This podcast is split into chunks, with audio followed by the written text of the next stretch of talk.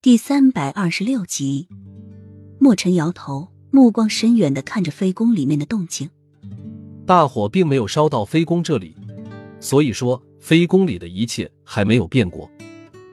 那也带上我吧，我也很好奇飞宫是什么样的，住在里面的雨飞又是怎样的一个人。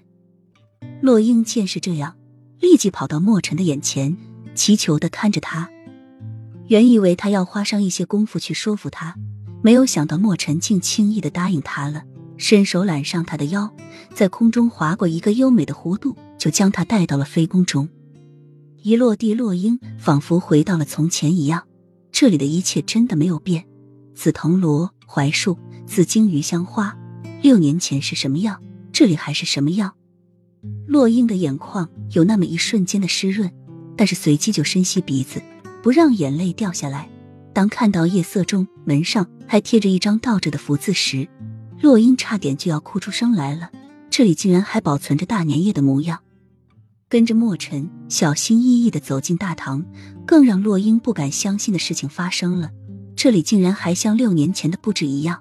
厅内摆放着四张圆桌，每张桌子上都有一个火锅，墙上贴着各种动物的剪纸，还有年画。中间的地方放着一个他亲手制作的奖品箱。在角落的柜子上面，虽然空空如也，但是仿佛当日的情景再现。非宫的奴才们围坐一团，玩着各种各样的游戏，大家嬉笑和哄闹的声音仿佛在洛英的耳边回荡。走到奖品箱那里，洛英不由自主的从里面摸出一张纸条，上面写着“刘二小花姐妹荣堂”，这些都是非宫奴才的名字。他仿佛看到浅绿拿着这张纸条。静静的从口中念出，一贯清冷的面容也染上了一丝喜悦。获得二等奖的人有刘二、小花、简梅荣堂。洛英再也忍不住，捂住自己的嘴巴，不让自己哭出声来。再回首，他竟看到浅绿在明亮如昼的厅中，拿着一把剑，轻盈而又优美的舞着剑。他的音容，他的动作，仿佛都被放了慢动作，很慢很慢的在洛英的眼前展示。他清晰的看着浅绿清冷的嘴角慢慢的翘起，他仿佛看到浅绿在对着他笑。